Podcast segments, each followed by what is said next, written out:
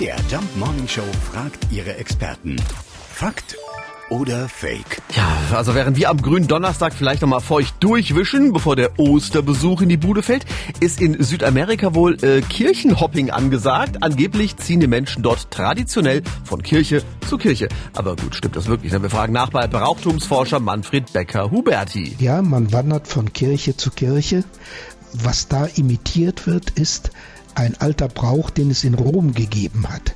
In Rom gab es sogenannte Stationskirchen, die zu bestimmten Festtagen besucht werden mussten. Das gehörte einfach mit dazu.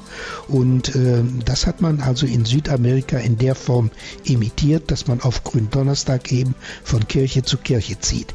Das ist ein alter Brauch, den es auch nur noch dort gibt. Ja, das ist also wirklich ein Fakt. In Südamerika geht's am grünen Donnerstag von Kirche zu Kirche. Wobei es den Brauch bei uns ja so ähnlich auch gibt, nur dass wir immer von Supermarkt zu Supermarkt ziehen, weil wir die Hälfte wieder vergessen haben.